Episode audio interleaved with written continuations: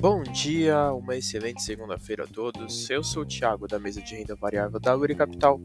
Vou atualizar as notícias de mercado. No mercado internacional, fechamento de sexta-feira, o S&P 500 subiu 0,18%, DXY subiu 0,60% e os Treasuries para dois anos tiveram alta de 0,29%. As bolsas internacionais fecharam em leve alta, após números mistos no mercado de trabalho americano com payroll acima do esperado pressionando os juros, porém com o aumento da taxa de desemprego americana. No mercado doméstico, fechamento de sexta, o Ibovespa subiu 1,86%, o Dow caiu 0,25% e o D1F27 caiu 0,43%.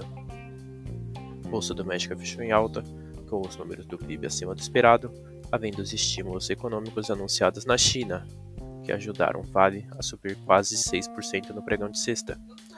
Petrobras também aproveitou a alta no petróleo e o setor bancário também fechou em alta. No radar doméstico, manter atenção com as notícias em relação ao cenário internacional. Essas foram as notícias de hoje. Desejo a todos ótimos negócios.